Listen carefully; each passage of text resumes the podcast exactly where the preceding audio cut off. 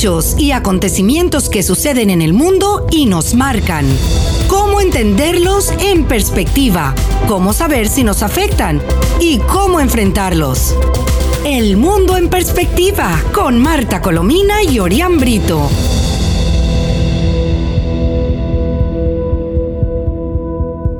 Hola, muy buenas tardes, estimados amigos. Les habla Marta Colomina y este es el espacio El Mundo en Perspectiva que transmitimos todos los días a las 7 de la tarde en compañía de nuestro compañero Orián Brito y desde las emisoras Mundial 990M, Éxito 107.1 FM y 98.7 FM. Les recordamos que también pueden oír nuestras conversaciones en el podcast entrando a la página web actualidadradio.com. Sintonizas El Mundo en Perspectiva con Marta Colomina y Orián Brito. Hola, muy buenas tardes, Orián. Hola, buenas tardes para todos y para usted, por supuesto.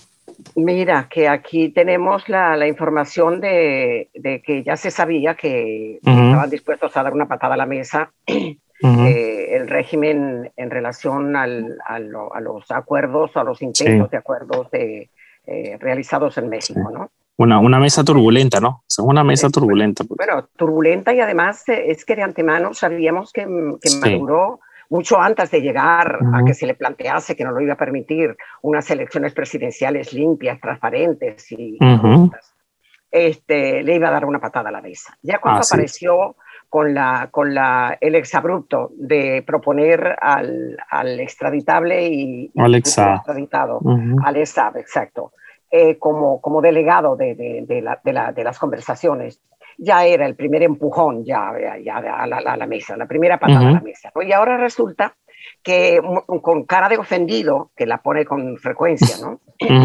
Como si realmente tuviera vergüenza el personaje. Dice Jorge Rodríguez que se pretende incumplir el compromiso firmado el 13 de agosto, que obliga tanto a la República Bolivariana de Venezuela como a la Plataforma Unitaria a buscar vías concretas para, oigan esto, para rescatar el patrimonio, recursos y activos de la República y restaurar el derecho soberano de Venezuela sobre los mismos.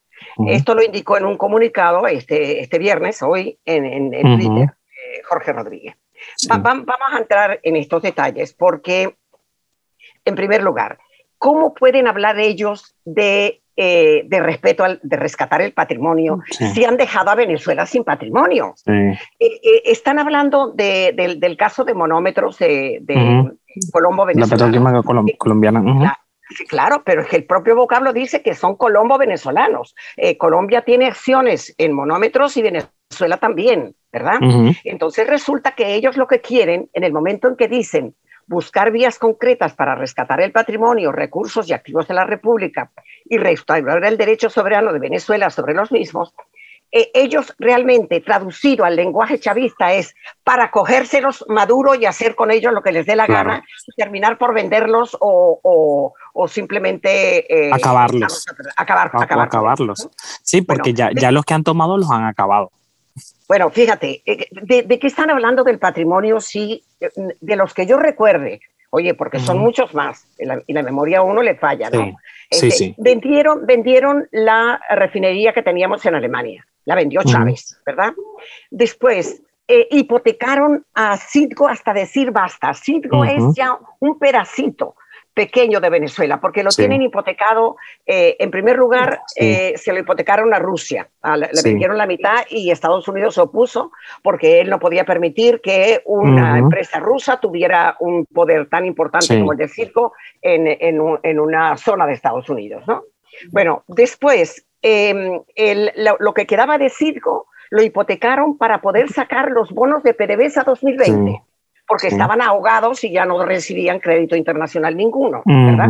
Que es, por cierto, a lo que se negó ayer eh, eh, eh Estados Unidos con, con, Chris Alex, diciendo, no, no, nosotros estamos protegiendo eso porque eh, forma parte de los intereses de Estados Unidos y extendió el plazo de no tocar Circo hasta enero del año que viene y seguramente en enero del año que viene tendrá que volver a extender el, el proceso. Bueno, claro es que no he terminado. Perdieron la, la, la, mm, eh, eh, refinería de Curazao. porque no pagaron lo que debían y, Curazao se quedó con ella porque definitivamente no habían pagado nada, ¿verdad? Perdieron la que pagó Venezuela, que se la regaló a Cuba, la, la refinería Cienfuegos. Acaban de perder, vendiendo la precio de gallina flaca, la refinería de, de, de, Santo Domingo. de, Santo Domingo. ¿Y de qué están hablando? Eh, han, han, destruido PDVSA, han, han, han perdido, las empresas de Guayana están perdidas. Perdona, hemos perdido el Esequibo, porque se lo regaló eh, eh, eh disimuladamente Chávez. Chávez. Eh, siguiendo instrucciones de, Fidel Castro eh, para regalársela a la Guyana. Y es ahora cuando hay, levantan la, la, mano y dicen, no, el Esequibo es de Venezuela. Claro que es de Venezuela, hay que pelear por eso. Y en eso están de acuerdo oposición y gobierno. De modo que, que, de qué moral y de qué patrimonio están hablando si ellos cada vez que tocan una parte del patrimonio es para destrozársela, para robarla y para destruirla. Mira, no, no, no, que no, no vengan con historia. Lo para, que para, mí, para mí el pretexto es no llegar al acuerdo que le está pidiendo la comunidad internacional y que el mundo está muy vigilante, que es liberación de presos políticos, eh, convocatoria a elecciones serias. Entonces, claro, cualquier excusa es buena para prolongar eso y hacernos las víctimas y, evitar lo que el mundo quiere y lo que el país totalmente, fíjate, eh, eh, es, es, que a estas horas Jorge Rodríguez debe estar muy, muy arrepentido de ver soltado la bomba de, humo de Alex Zapp para, como delegado en, México, porque ahora no tiene cómo tapar el bombazo que supone para, para, para Maduro. El último reporte de ayer, del día 16 de septiembre, de, la, de, la ONU, del, del, grupo de investigadores independientes de la ONU, eh, que demoledor el informe, de la Misión Internacional Independiente de Determinación de Hechos de Naciones Unidas sobre Venezuela, que lo acaban de entregar a la opinión pública mundial y que los medios internacionales no han dudado en calificar, Orián, a dicho informe, como un golpe a la dictadura de, Maduro. Muy fuerte. Primero, ONU insta a la rendición de cuentas por crímenes de lesa humanidad en Venezuela. Y lo más importante, yo te voy a dar la palabra para que tú expliques cuál es tu opinión sobre estos puntos, pero yo sí quiera, eh, eh, quisiera ilustrar a la audiencia sobre los cuatro o cinco aspectos más importantes del informe, que tiene 430 y pico páginas, o sea, es, un informe enorme, ¿no? Bueno, eh, em, bueno, en primer lugar, el informe comienza diciendo que Maduro debe exigir cuentas a los responsables de las ejecuciones extrajudiciales, desapariciones forzadas, detenciones arbitrarias y torturas, e impedir que se produzcan nuevos actos de esta naturaleza. Pero lo más importante ahí es que la misión constató que el régimen, los agentes estatales y los grupos que trabajan con ellos habían cometido violaciones flagrantes de los derechos humanos de hombres y mujeres en Venezuela y además identificó patrones de violaciones y crímenes altamente coordinados de conformidad con las políticas del Estado y parte de un curso de conducta tanto generalizado como eh, sistemático, constituyendo así crímenes de lesa humanidad. En otras palabras, que determinan en el estudio pormenorizado con multiplicidad de casos examinados que, la, que los crímenes de lesa humanidad no son acción de algunos grupos mm, malos, eh, malas. Sí, al, margen de la ley, sí. es al margen de la ley, o, mm, cosas que el Estado no conoce, no. Eso es una política de Estado. La misión constató que el régimen los agentes estatales y los grupos que trabajan con ellos habían cometido violaciones flagrantes de los derechos humanos de hombres y mujeres y que eso forma una política de Estado. Las autoridades estatales de alto nivel, dice textualmente el informe, tenían y ejercían el poder con la supervisión de las fuerzas de seguridad y los organismos de inteligencia identificados en el informe como responsables de esas violaciones. Nicolás Maduro y los ministros de Defensa y del Interior, oigan esto, tenían conocimiento de los crímenes, dieron órdenes, coordinaron actividades y suministraron recursos en apoyo a los planes y políticas en virtud de los cuales se cometieron los crímenes. La misión encontró motivos razonables para creer que las autoridades y las fuerzas de seguridad venezolanas han planificado y ejecutado, ejecutado desde 2014 graves violaciones a los derechos humanos, algunas de las cuales, incluidas las ejecuciones arbitrarias y el uso sistemático de la tortura, constituyen crímenes de lesa humanidad. Lejos, oigan, y con esto concluyo y te paso la palabra, lejos de ser actos aislados, estos crímenes se coordinaron y cometieron de conformidad con las políticas del Estado, con el conocimiento y apoyo de los comandantes y los altos funcionarios del gobierno y del jefe del gobierno.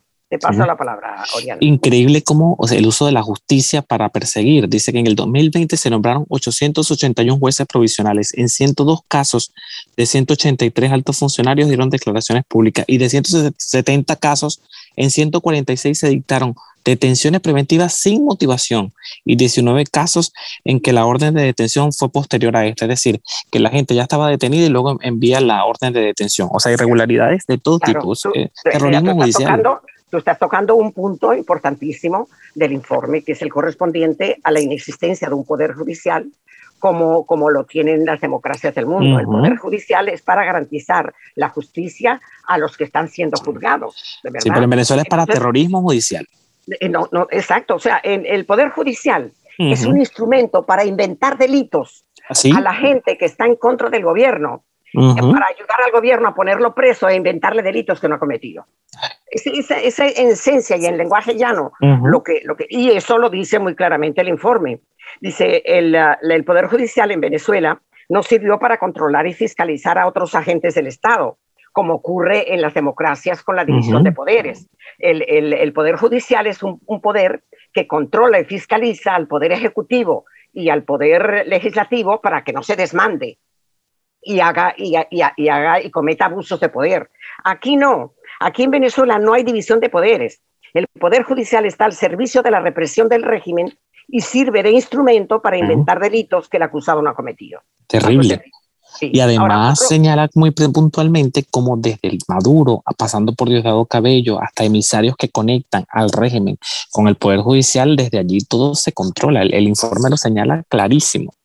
Claro, y exacto, el Poder Judicial y todos los instrumentos judiciales son instrumentos al servicio del abuso, del abuso y, de la represión judicial. Que a mí me da vergüenza llamarlo Poder Judicial, porque eso, es un mamotreto. ahora, fíjate, otro de los puntos muy amplios del, informe, no sé si tú quieres referirte a él, es el de las ejecuciones extrajudiciales. Sí. En, el que ahí señalan y prueban cómo eh, eh, a, la, a, la, a, la, a, la, multitud de gente inocente que asesinan por los barrios, en las redadas que hacen, eh, luego les siembran armas, les ponen armas como si hubieran disparado para justificar los crímenes eh, que, cometieron ellos, porque los mataron a mansalva. Ese, es el punto. No sé si te quieres referir a eso. Sí, eh, dice cómo se utiliza el DGCIN, el SEBIN y la FAES para, para torturar y para, para sembrar armas y procedimientos ilegales, donde muchas veces también a estas personas se les niega la defensa. Es otra cosa terrible. No solo que se te siembren armas y que además eh, eh, realicen ejecuciones extrajudiciales que ya están señaladas en un primer informe, hay que decir. Este se suma al, primero. y, es para simular enfrentamientos que nunca hubo, porque llegaron, Es que algunos, algunos tienen un, tiro en la cabeza y, los pobres no han disparado ni, ni, una sola arma. Algo verdaderamente terrible, ¿no? Eh, que, dígame, dígame, dígame, dígame. Lo dice una operación en la subregión de Barlovento, en el estado Miranda, porque van narrando, mm, seguramente que tú tienes ahí también parte del informe que tiene 300 páginas, este, poner esto como ejemplo, que en, el en la subregión de Barlovento, en el estado Miranda, a mediados de octubre del año 2016, terminó en una masacre después que los soldados detuvieron arbitrariamente a 35 hombres, algunos de los cuales desaparecieron y fueron torturados. 12 víctimas todos hombres de 30 años, más o menos, fueron ejecutados extrajudicialmente y enterradas en fosas comunes. Dos tenían balas que les perforaron el cráneo y diez tenían probables heridas de machete en el pecho, el cuello y la cabeza. Otros cinco siguen desaparecidos. La gran mayoría de las muertes ilegales cometidas por las fuerzas de seguridad no han dado lugar a enjuiciamiento alguno y en ningún momento se ha llevado ante la justicia a los funcionarios con responsabilidad de mando que cometieron estos, estos crímenes. Luego está el apartado, que me gustaría oír tu, palabra, tu, opinión también, ah. sobre, que es una parte importante del informe, sobre la detención y, y torturas por motivos políticos. Sí. La misión también investigó la represión selectiva de los organismos de inteligencia del Estado eh, que son, como tú el Servicio Bolivariano de Inteligencia, el SEBIN, que tiene como objeto identificado a la disidencia política y activistas de derechos humanos, así como a otros hombres y mujeres que se percibían como contrarios al, gobierno de Maduro o al gobierno general chavista, ¿no?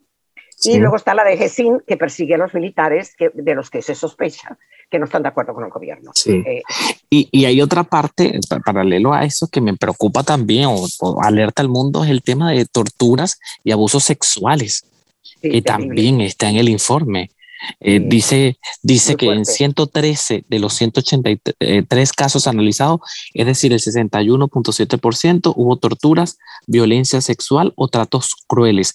En 67 de los 183 casos de los detenidos mostraron marcas físicas de los mm. maltratos y en 54 de 170 casos se negó el derecho a la defensa y en muchos casos se llevaba a tribunales y a pesar de que llevaban marcas y denunciaban las torturas, eran devueltos a donde los torturadores a los torturadores. Para que, los remataran.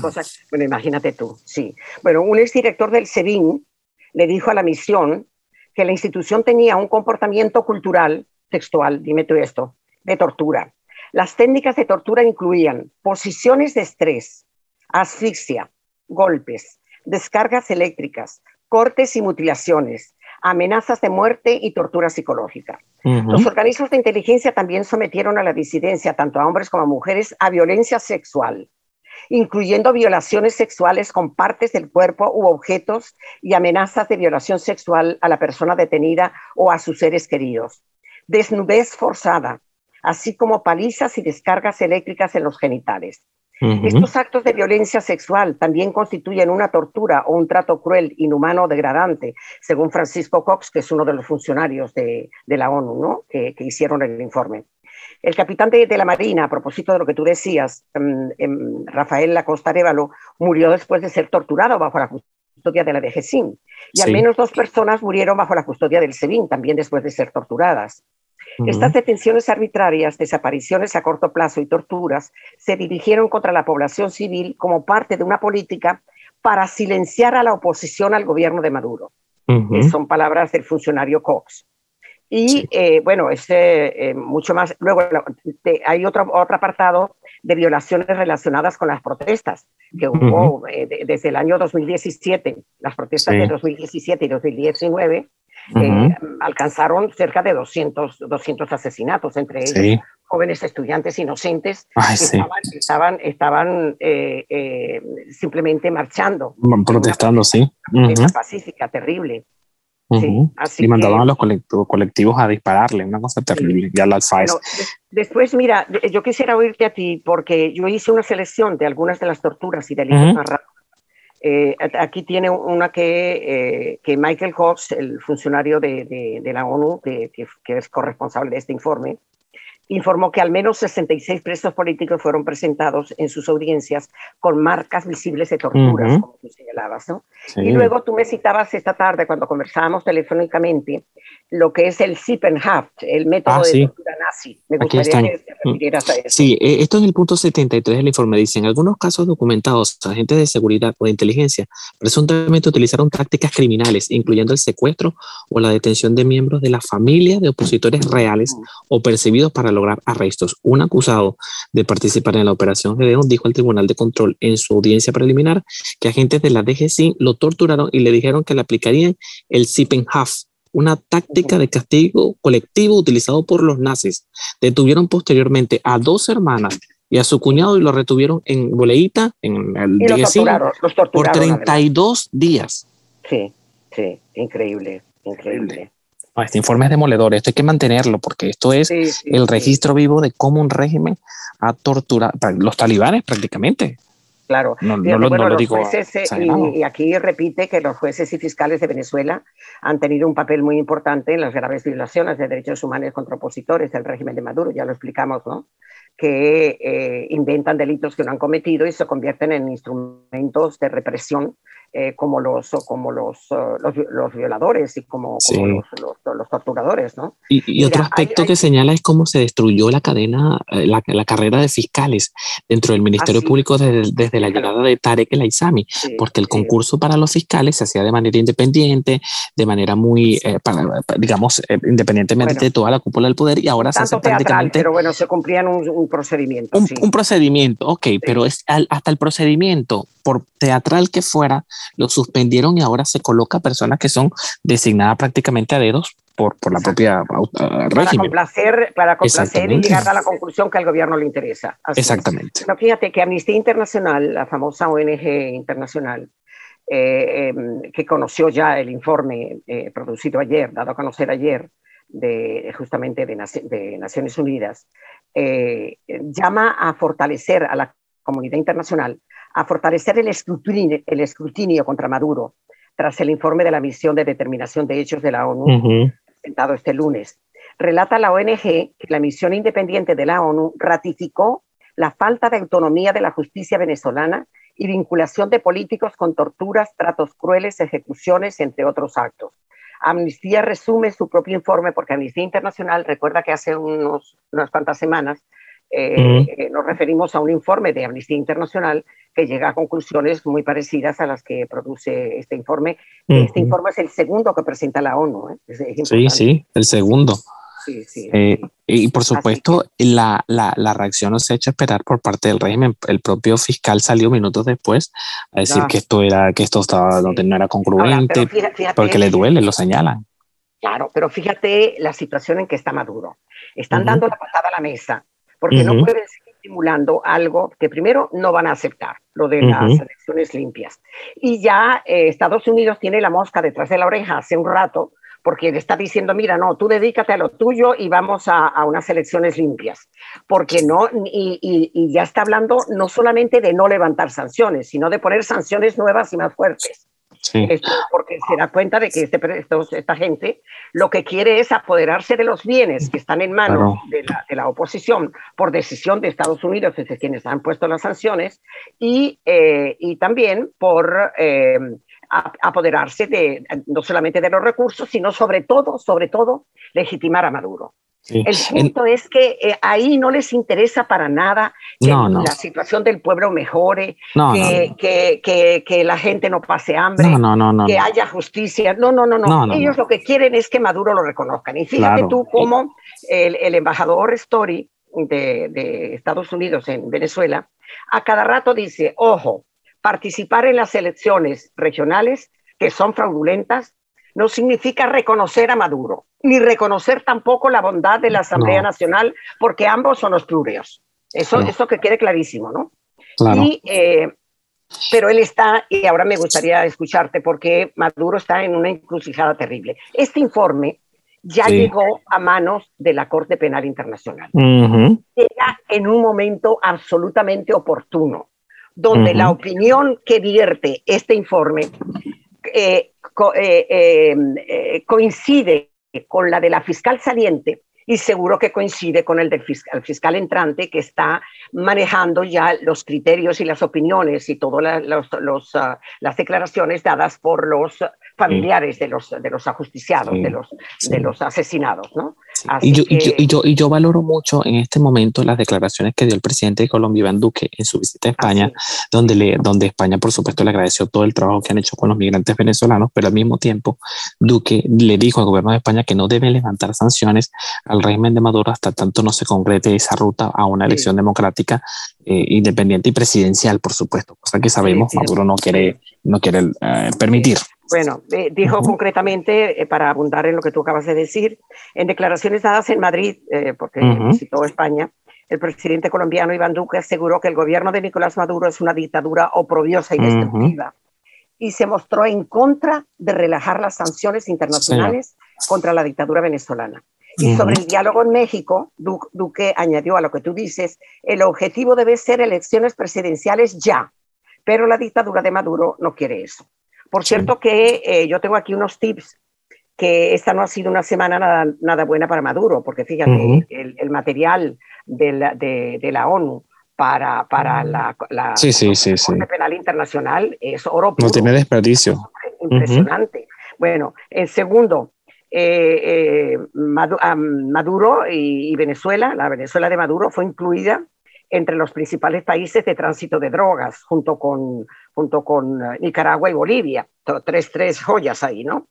El Departamento del Tesoro de Estados Unidos negó a la canadiense Crystal la solicitud de acciones de Citgo, que implicarían haber sacado de las manos de, Guaidó y de la oposición eh, Citgo. Eso ha sido muy consecuente, hay que agradecer ciertamente a Estados Unidos. Y otro regaño que dio el imperio a Maduro, eh, le advierte justamente al dictador dejar de intentar sabotear el diálogo, que es lo que está haciendo a toda hora, ¿no? Sabotear el diálogo entre oposición y su régimen en México, que se concentre en alcanzar acuerdos que beneficien al pueblo venezolano y no a un corrupto empresario colombiano, refiriéndose, por supuesto, a, Alexa. Mira, pero nos queda todavía el pollo Carvajal. Un minutico. Sí. bueno, pues muy rápido. A ver. Sí, que el pollo Carvajal. Que sepa sobre el pollo Carvajal, que, el pollo una bomba. Venga. Sí, suelta la bomba, suelta la bomba. Bueno, no, bueno, que las maniobras del pollo Carvajal, para no ser extraditado a Estados Unidos, después de proferir amenazas, ¿te acuerdas? Al gobierno de Sánchez. Sí, sí, que iba a tirar de la manta. Que son los chavistas españoles. Y de decirnos que la Audiencia Nacional eh, retenía el pollo en España mientras se decidía su solicitud de asilo, que es mentira porque el asilo resulta que le fue negado ya en el año 2019. Total, que ahora nos enteramos, repito que el, asilo ya le fue negado. negado.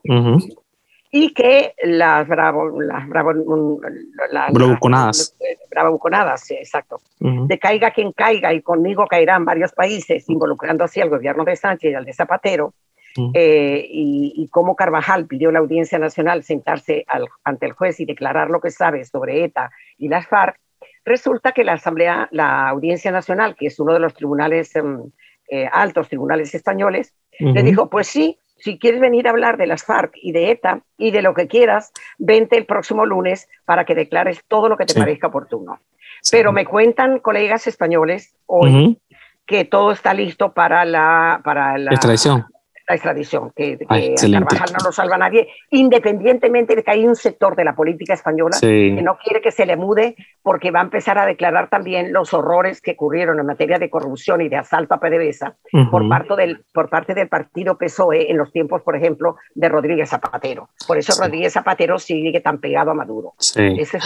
ojalá se concrete la extradición de él, la de Alex Saab y por supuesto la de la posible colaboración de Cliver Alcalá Cordones con la justicia estadounidense. Sí, bueno, mira que Josep Borrell, vocero de la política exterior de la Unión Europea, dice que declaró ayer jueves que vamos a enviar una misión de observación electoral si la oposición, oposición va unida. Pero la oposición no solamente no, va. no va unida, sino que está, están a la greña. Es decir, resulta que en, en, en, para ir de, de, alcalde de Caracas hay como cuatro o cinco opositores. Qué vergüenza, ¿eh? Ay, no, qué, terrible. No hemos aprendido nada. Hay, bueno, no, hemos, no, no han aprendido nada absolutamente nada. Nos despedimos. Bueno, y mm, no sin antes agradecerles la atención que nos dispensaron. Eh, recuerden que estamos en la encrucijada más importante de los últimos, de los últimos meses y podríamos decir de los últimos años, con una corte penal dispuesta a, juzgar al, al régimen de Maduro y con dos personajes que para salvar su piel van a decir lo que saben, que es mucho, sobre las atrocidades de Maduro. Así que hasta la próxima oportunidad, que seguro que tenemos nueva información. Gracias, Orián, también. Hasta la próxima. Hechos y acontecimientos que suceden en el mundo y nos marcan. ¿Cómo entenderlos en perspectiva?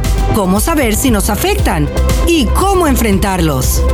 El mundo en perspectiva con Marta Colomina y Orián Brito.